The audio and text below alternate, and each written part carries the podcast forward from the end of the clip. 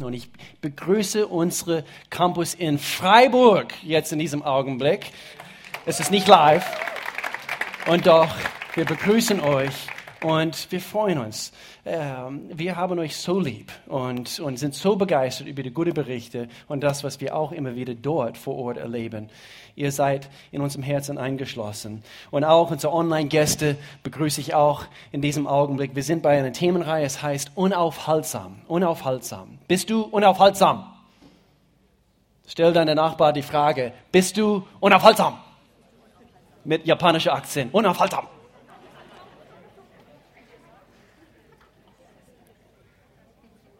Wir haben diese zwei Bücher vorgestellt. Diese zwei Bücher vorgestellt. Gerade zu dieser Themenreihe.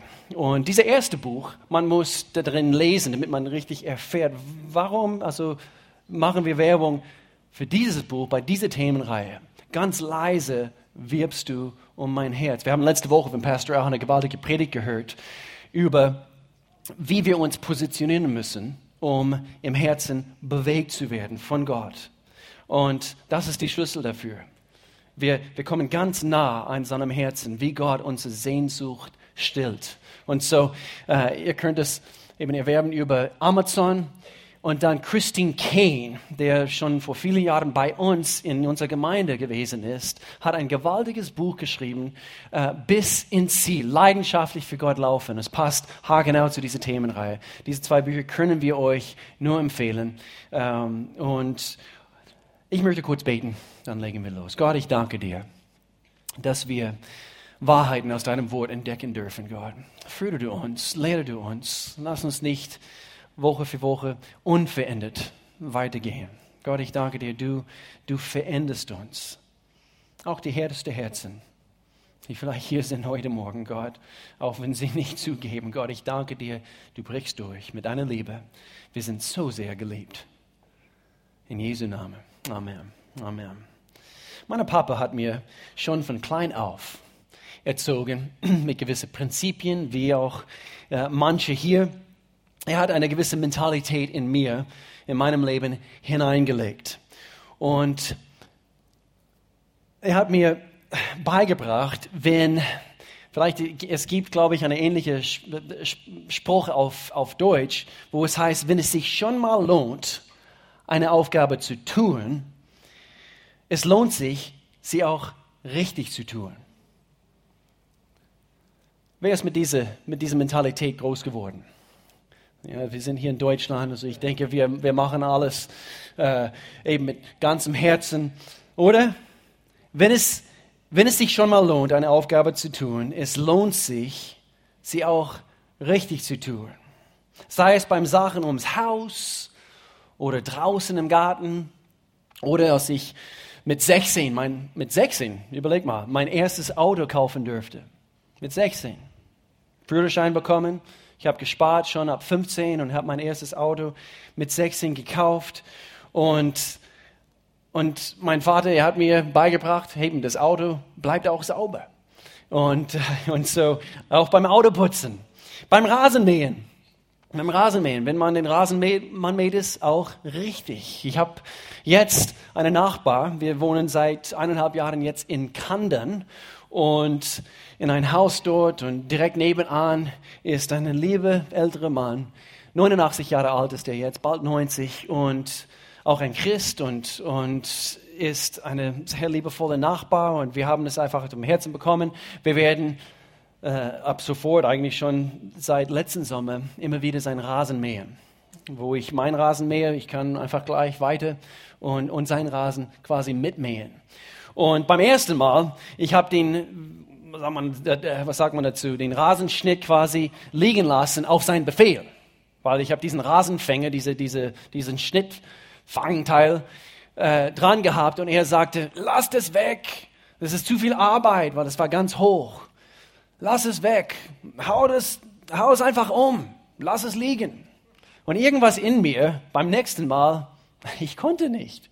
Ich musste eben den Rasenfänger, diese, diesen Schnittfänger ähm, eben wieder dran machen und dann, wie jedes Mal jetzt, also ihr kommt raus und besucht mich und, und beschimpft mich fast, also aus einem guten Herz. Ja, äh, wieso machst du das? Wir sind per Du. Wie, wie, wieso machst du das? Ja, weil ich, weil ich einfach ein Segen sein möchte. Und ja, aber lass es liegen, lass es liegen. Hau es einfach um und dann eben in, in sechs Wochen vielleicht wieder. Nein, nein, nein.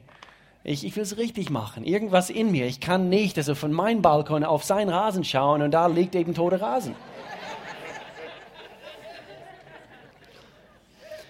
Ich muss dazu sagen, eigentlich von, auch von kleiner, ich ticke einfach so. Und hier tue ich ähm, solche Dinge nicht bringen, um, um zu prahlen oder, oder äh, äh, eben, es, es, geht manche hier genauso. Ihr tickt so, ihr, ihr habt es gern sauber und, und ordentlich und so weiter. Und manchmal habe ich mich gefragt, vielleicht deswegen hat Gott mich nach Deutschland gerufen, weil hier ist ein sauberes Volk und, und ordentlich und, und so weiter.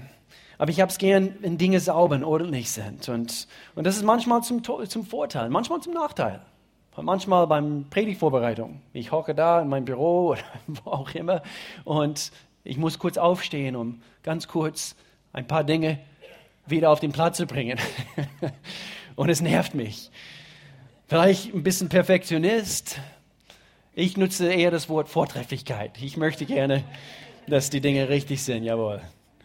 Aber es ist, es ist erstaunlich, wie viele Menschen es gibt, die dieses Prinzip nicht praktizieren. Und und ich denke vor allem bei Gott.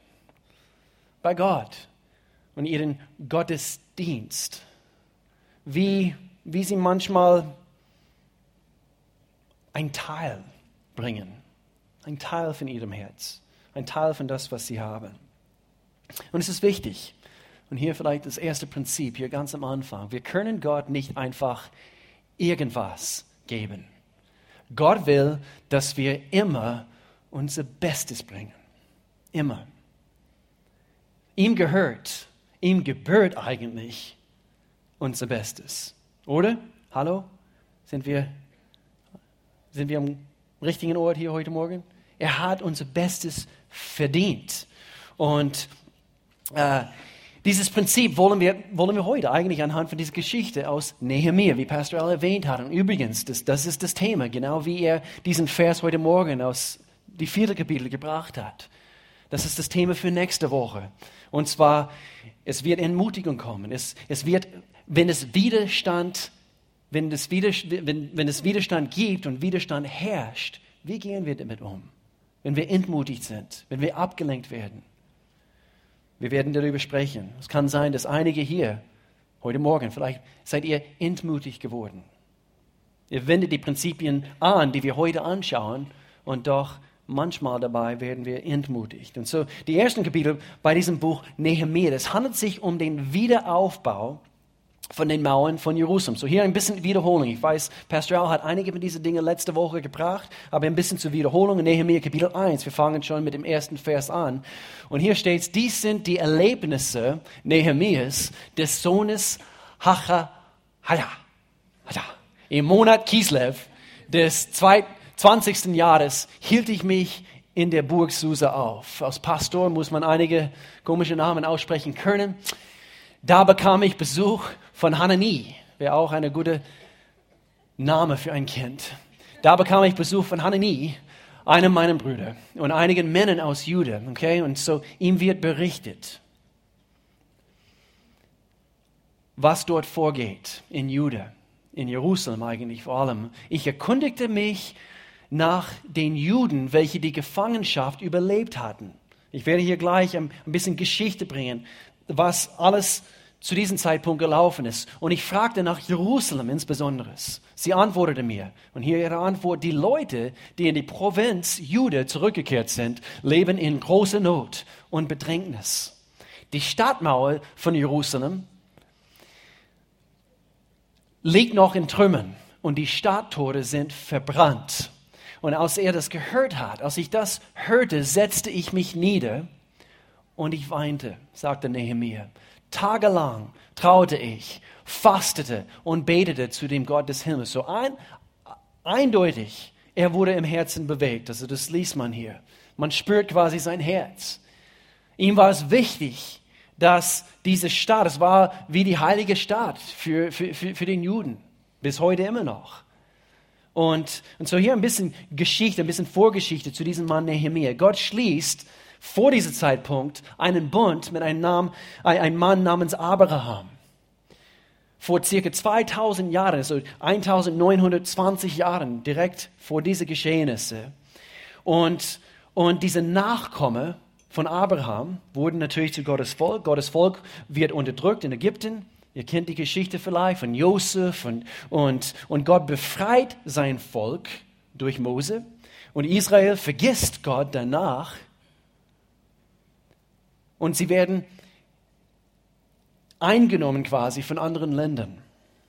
Israel vergisst Gott und aus diesem Grund kommen welche Dinge auf Israel zu. Keine gute Dinge. Die Assyrer zum Beispiel verschleppten die zehn Nordstimme von Israel und zerstreuten sie in der ganzen damals bekannten Welt. Und so, so, ist, so ist die Situation. Dann die Babylonier aus Assyrien entstanden. Sie legte Jerusalem, Juda in Schutt und Asche unter König Nebuchadnezzar.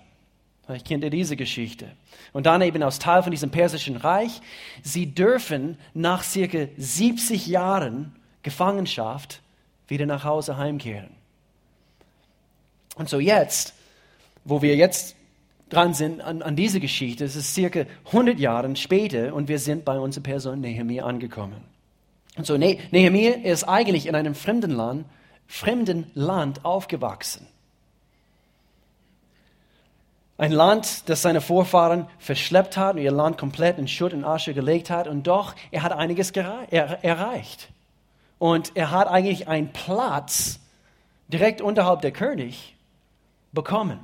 Er war nämlich, und das haben wir letzte Woche vom Pastor auch gehört, der, der Mundschenk. Und wenn ihr wisst, soweit ich weiß, eben Pastor hat das ausführlich erklärt letzte Woche, der Mundschenk war ein, eigentlich eine sehr erhobene Position.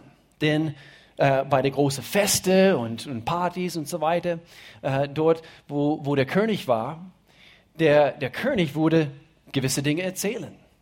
Seine Untertanen und, und die Leute um ihn herum, halb betrunken, er würde vielleicht ein paar Geheimnisse äh, loswerden.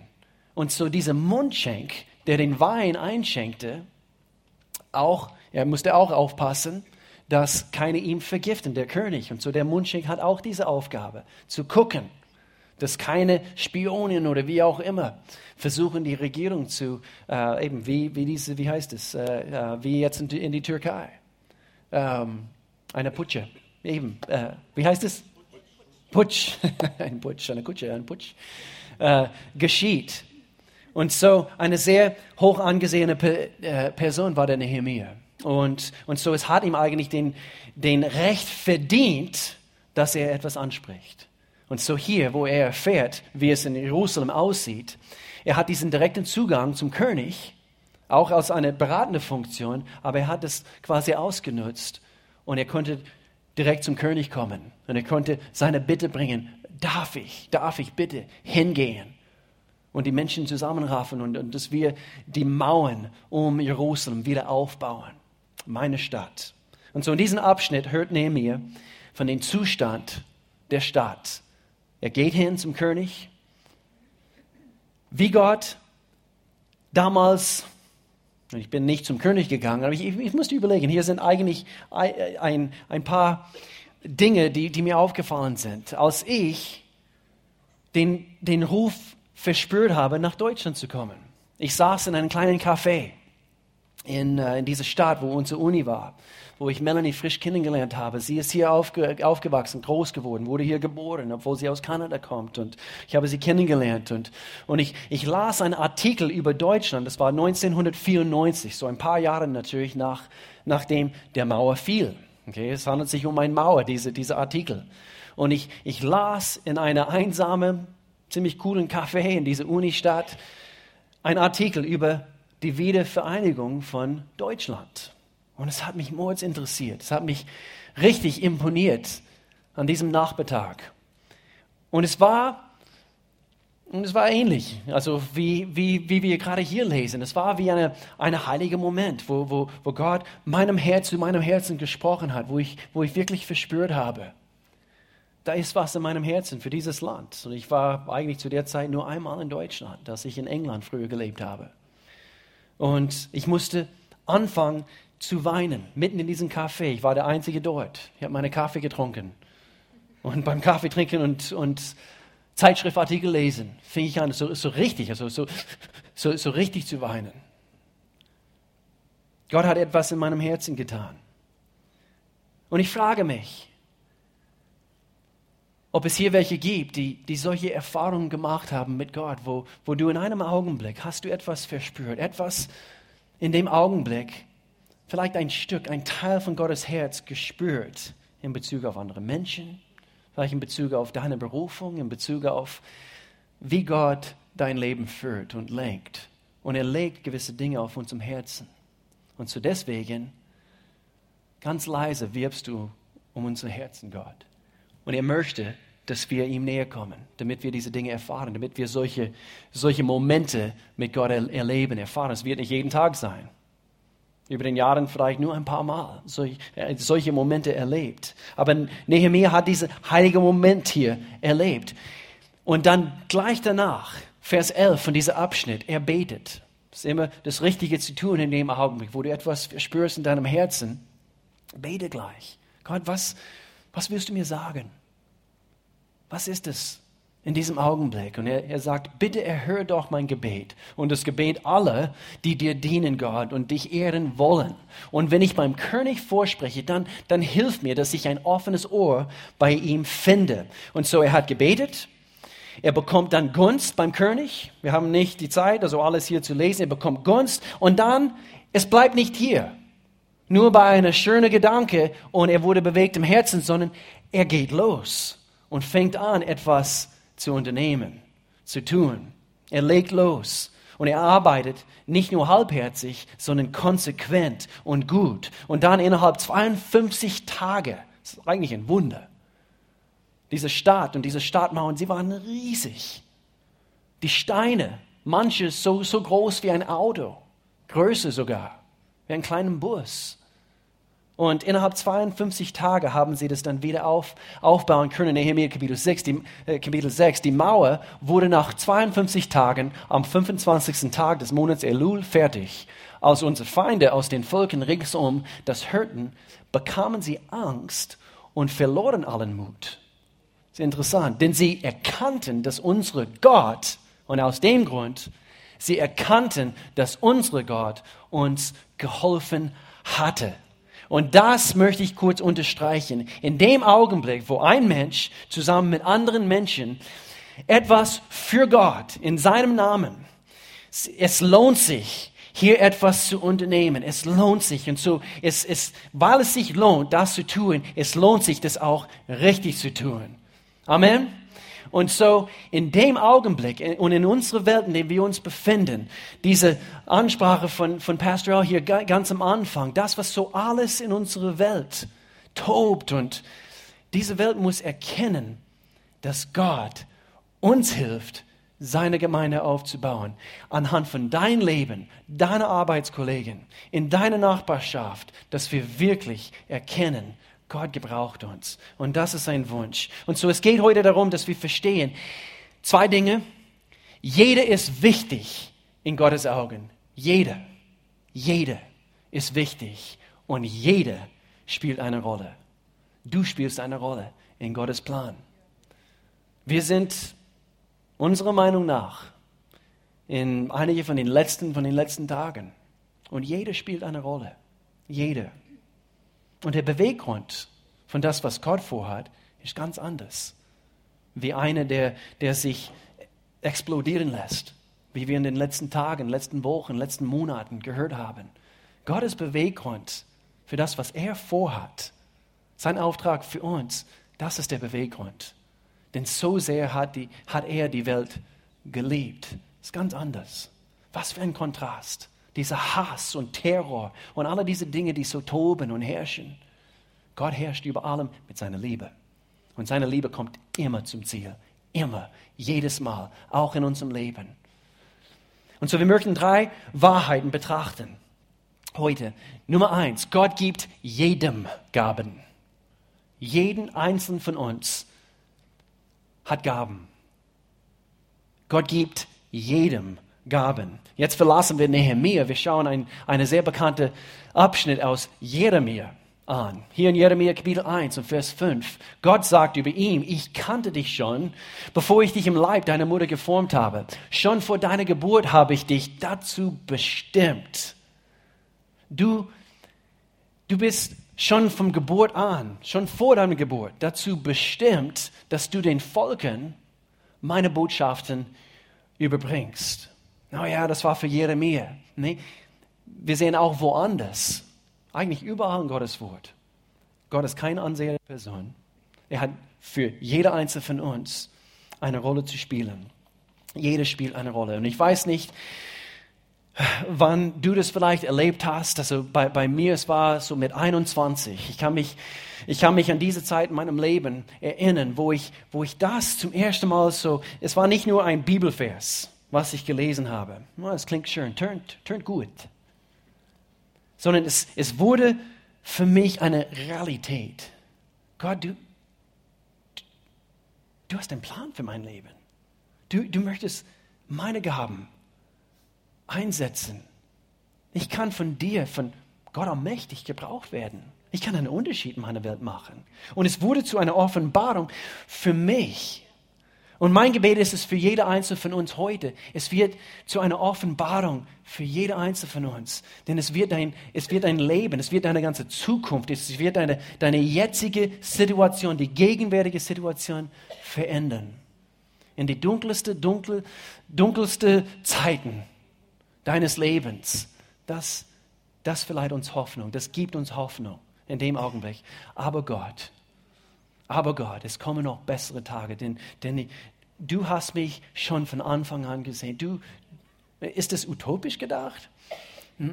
Das kann, das kann kein Mensch, kein Terror, keine Hoffnungslosigkeit von uns wegreißen, wenn es wirklich von Gott kommt, diese Offenbarung. Zweitens, nicht nur äh, gibt Gott jeden Gaben, sondern er erteilt Aufträge. Wer hier ist ein, äh, ein, ein Handwerker? Wer hier arbeitet mit, mit seinen Händen? Ich wollte nicht zugehen. Hallo. Wir haben ganz tolle Handwerker hier. Und ihr bekommt Aufträge. Man, man, man, also es gibt auch Arbeitgeber hier mit ihren eigenen Firmen und, und, und ihr bekommt die Aufträge. Und ihr freut euch darüber. Und, und doch, es gibt manche in Bezug auf Gott, ihr wisst gar nicht, ob ihr euch freut oder nicht, in Bezug auf die, diesen Auftrag, was er uns auferlegt. Freut euch. Gott erteilt Aufträge. Du bist nicht nur hier auf dieser Erde, um einfach zu verweilen und, und, und, und, und zu schauen, dass du eben arbeitest, arbeitest, arbeitest, arbeitest und dann die Familie ist eben aus dem Haus und dann kannst du pensioniert sein und, und so weiter. Gott erteilt Aufträge. Und es ist mit Gott tatsächlich, bis der Tod uns scheidet. Wir sind bei Gott und er möchte uns gebrauchen. Gott gibt jeden Gaben. Er erteilt auch die Aufträge. Hier in Vers 7 von diesem Abschnitt aus Jeremia, er sagt weiter, Gott sagt weiter, du sollst hingehen, wohin ich dich auch sende und sagen, was auch immer ich dir auftragen werde. Vor den Menschen brauchst du keine Angst zu haben. Ist interessant. Gott sagt das immer wieder, immer wieder, wo er zu Moses gesprochen hat, wo er äh, in, im Neuen Testament zu mehreren gesprochen hat, sei es durch einen Engel oder wie auch. Vor den Menschen brauchst du keine Angst zu haben. Hab keine Angst, denn ich werde immer bei dir sein. Anscheinend, Gottes Aufträge sind oft verbunden mit vielleicht Angst, wie, wie, wie heißt es? Also, ähm, ähm, vielleicht ängstliche Dinge oder Situationen, in denen wir uns befinden werden. Es wird nicht immer leicht sein. Aber Gott sei Dank, dann herrscht ein bisschen Abenteuer. Denn ich werde immer bei dir sein. Gott selbst wird immer bei uns sein. Und er wird uns retten. Das verspreche ich sogar. Es ist, als ob er kommt und Punkt. Das verspreche ich. der Herr. Und so Gott, er, er gibt jedem Gaben, er erteilt Aufträge und er erwartet Einsatz.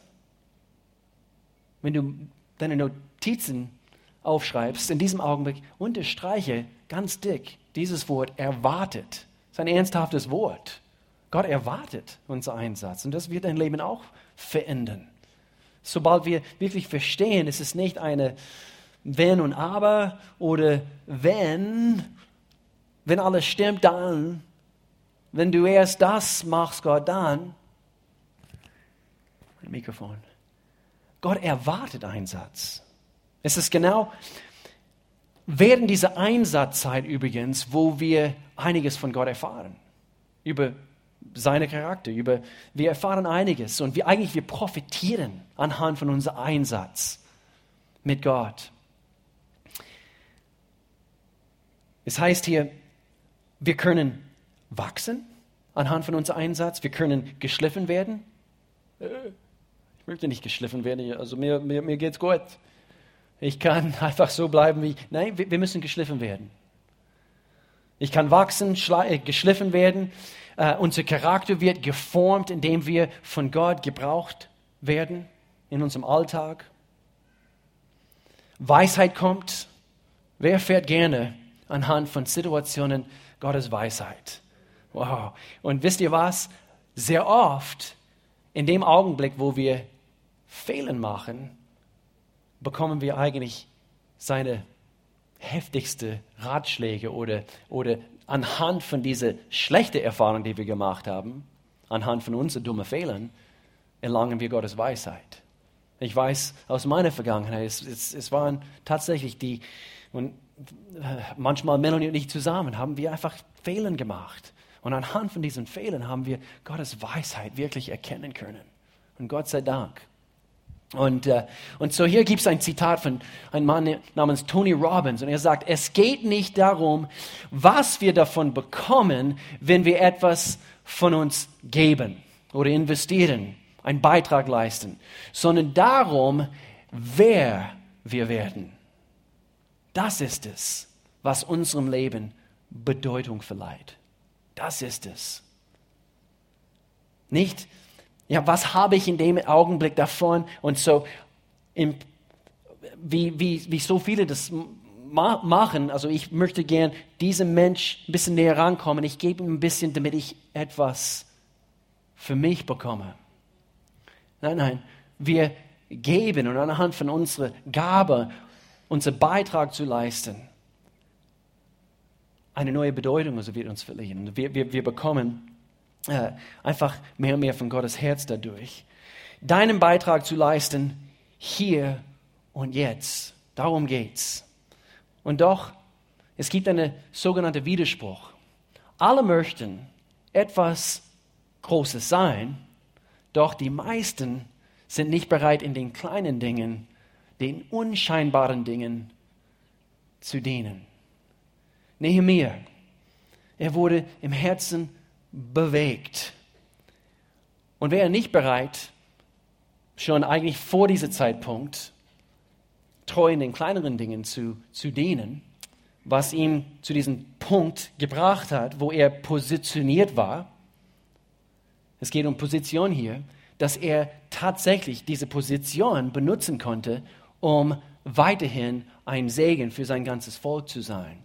Und so, das ist immer eine fortlaufende Bewegung, in den kleineren Dingen treu zu sein. Aber wir wollen alle was Großes erleben. Wir wollen groß rauskommen. Alle möchten das.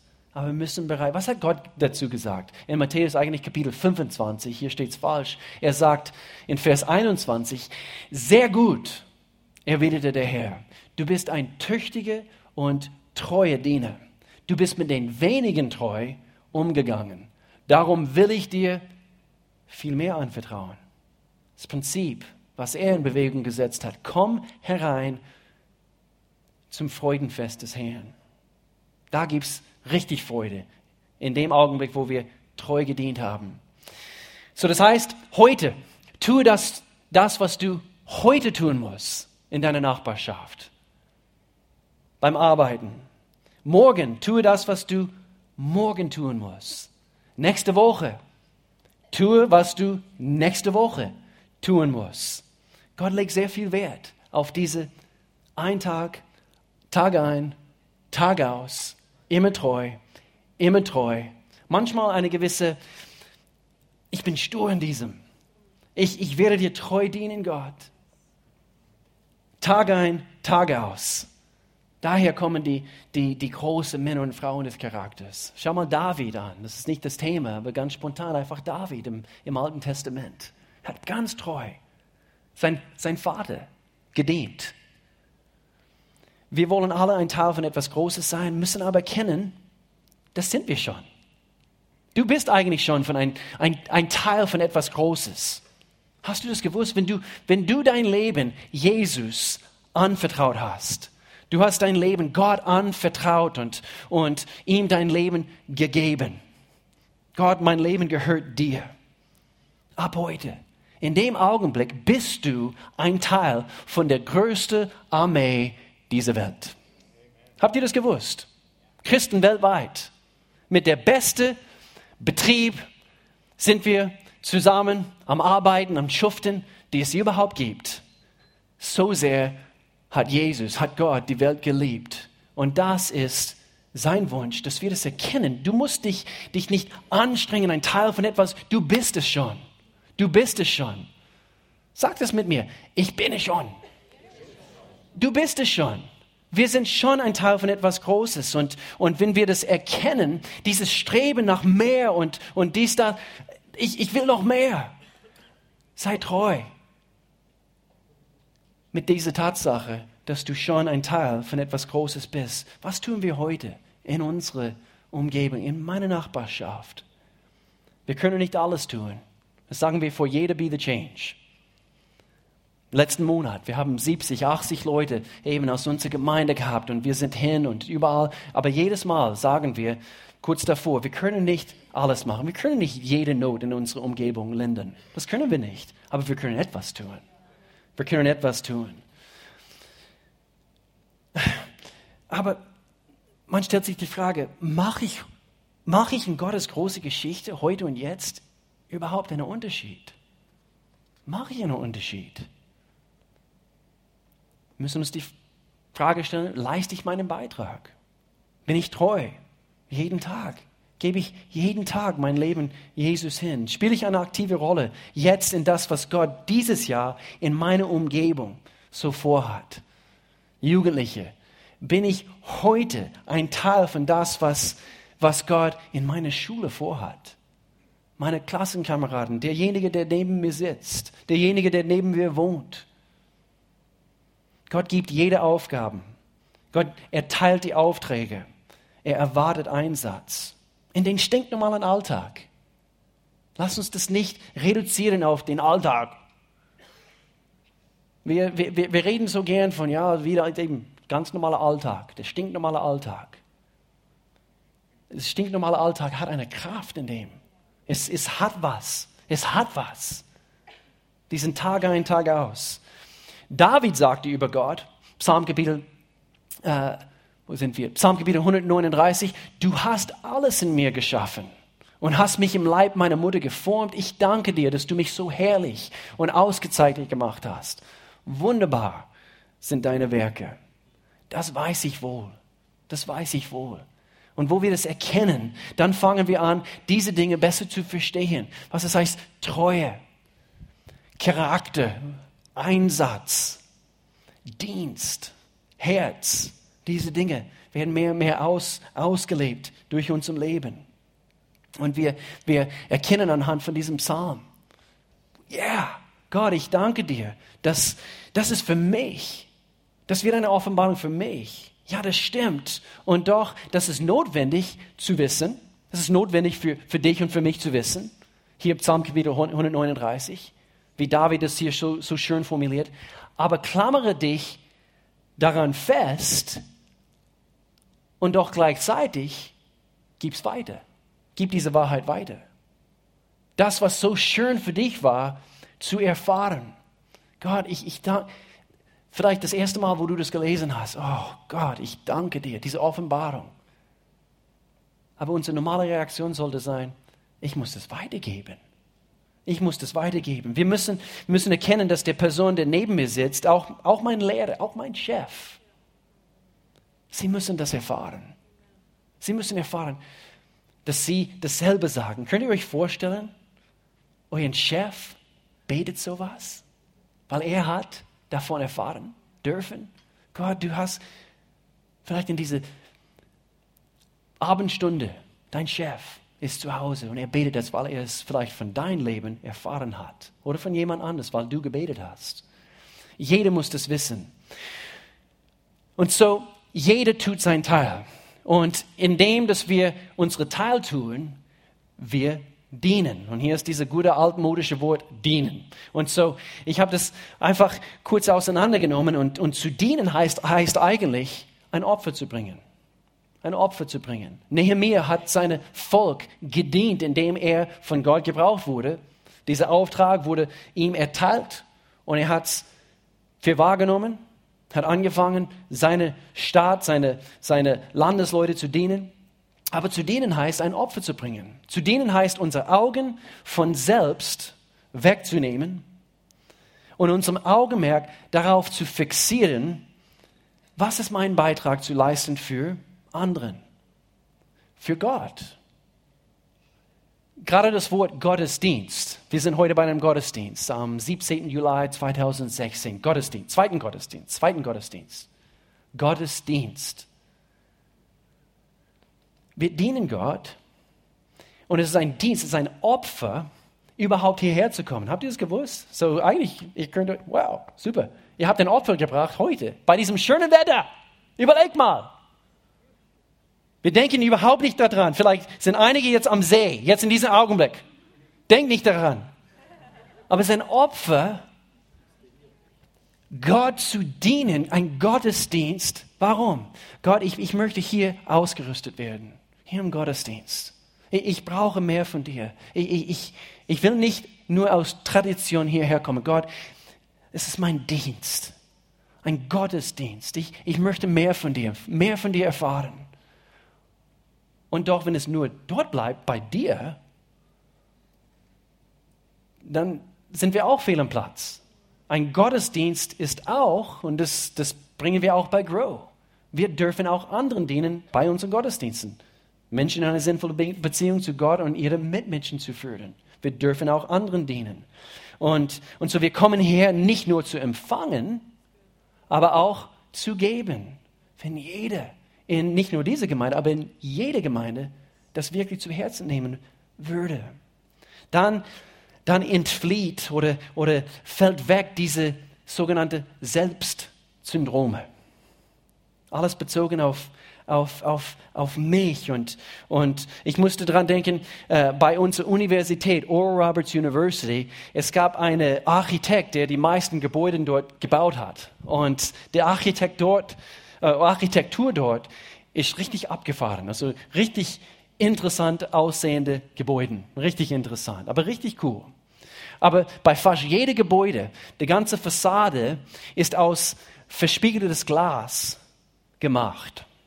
Und so, es war interessant, du kannst in die Musikgebäude zum Beispiel, wo ich immer durchgelaufen bin, um Melanie zu besuchen, obwohl ich ein Business-Student war, ähm, ich würde dort reinsitzen und auf ein Sofa und du könntest dann rausblicken im Winter und es wendet und die Haare von den, eben von den jungen Damen sind überall und, und, und es war immer interessant. Sie gehen dann an, ans Tür und dann hin, machen sie die Haare schön und gucken sich in den Spiegel, in dieses verspiegeltes Glas und Lippenstift und dann gehen sie da rein.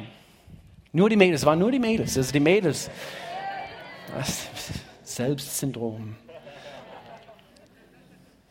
Auch die Männer, auch die Männer, sie würden so.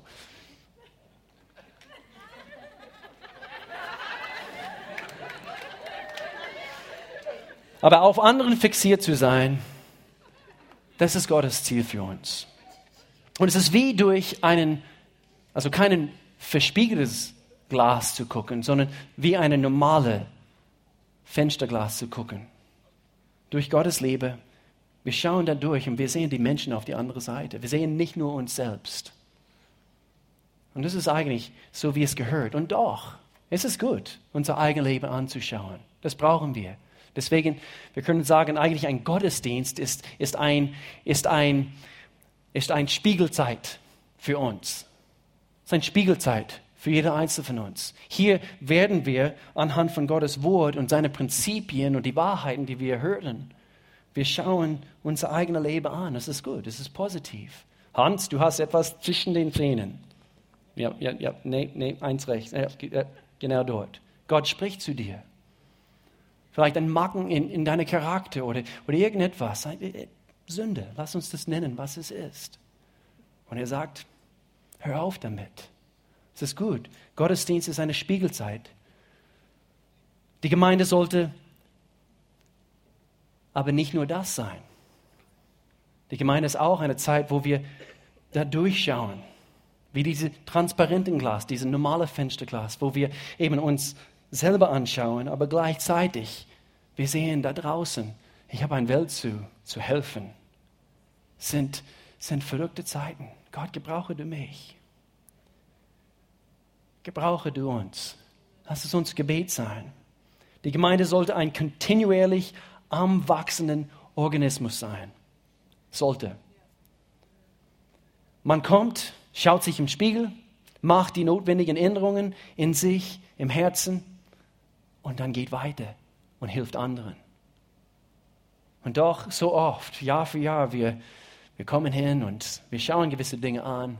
Manchmal wir sind nicht bereit, Dinge zu ändern oder gerne zu lassen, damit wir hingehen können und auch anderen helfen können. Ja, das, was ich letztes Jahr, du hättest mein Leben letztes Jahr sehen sollen.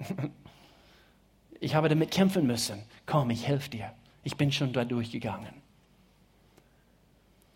Man kommt, man schaut sich im Spiegel, äh, im Spiegel und diese Wahrheiten, sie verändern uns im Leben. Man lädt auch anderen ein, man, man schaut durch den Fenster hinaus, man, man findet seinen Platz, wo man die anderen die kommen, auch dienen kann. Und so, und so du, vielleicht sagst du, ja, aber ja, Gottesdienst und ich kann anderen dienen und, und ähm, ähm, ich weiß nicht, wo mein Platz ist und, und so eben, ich, ich, ich begrüße an die Tür und das ist mein Teil vom Mauerbau bei Nehemiah und, und gleichzeitig zu erkennen, dass ein Teil von dieser Mauer ist es, an dem zu arbeiten, wo auch anderen zusammen mit dir arbeiten. Und so in dem Augenblick, wo man sein Teil tut, in deiner Nachbarschaft, dort treu dienst und, und anderen Menschen äh, hilfst, du, du bist ein Segen für das Ganze. Und in dem Augenblick, wo du hier, hier an die Tür dienst, Menschen begrüßt oder im Elements oder wo auch immer, ich will es nicht nur auf Gemeinde beziehen, aber du hast gleichzeitig über 50 Kinder oder 60 Kinder in einem Gottesdienst oben gedient. Und du hast dazu gesehen, dass jetzt Camp 4 ist übrigens komplett voll. Wir sind um die 80 Teenagers jetzt in ein paar Wochen in der Toskana. Und du hast einen Teil, einen Anteil an diesem gehabt. Und es ist großartig. Dein Dienst, dein Beitrag hast du leisten können. Aber ich kann nicht viel. Doch, du kannst etwas. Diesen Zitat von Sidney Smith. Es heißt hier, es ist, jetzt kommt hier, es ist, es ist der größte Fehler, nichts zu tun, weil man nur wenig tun kann tue, was du tun kannst. Der größte Fehler, den es überhaupt gibt, ist, ist in sich zu resignieren und zu sagen, ich, ich kann nicht viel tun. Und so, du tust gar nichts. Du kannst etwas. Nehemiah, er konnte diese ganze Mauer nicht alleine machen. Er hätte in sich resignieren können und sagen, wir schaffen es nicht, weil ich kann es nicht. Aber du kannst etwas. Tue, was du tun kannst. Tag ein, Tag aus. Jeden Tag für unseren Herrn. Hat, hat er es verdient? Ich bin so froh, dass Jesus etwas für uns getan hat. Ich bin so froh. Er hat seinen Beitrag geleistet. Er war nicht zufrieden mit, mit meinem damaligen Zustand. Er war nicht zufrieden mit deinem damaligen Zustand. Weiß nicht, wie es euch ging, aber ich war hoffnungslos verloren.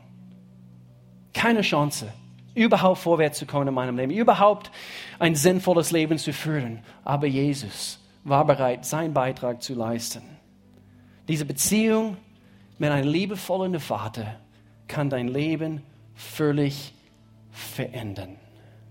Aber Gott, ich, ich habe dir nichts zu bringen und schau mal, sowieso voller Sünde. Du kennst doch mein Leben. Tue, was du tun kannst. Gib ihm dein Herz. Gib ihm dein Leben und schau, was er daraus macht.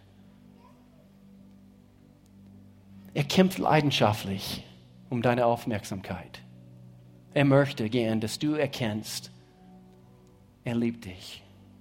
Römerbrief Kapitel 5, Vers 8. Wir schließen mit diesem Vers. Gott hat uns seine große Liebe gerade dadurch bewiesen, dass Christus für uns starb, als wir noch Sünde waren. Lass uns beten. Gott, wir danken dir. Wir danken dir, dass du kamst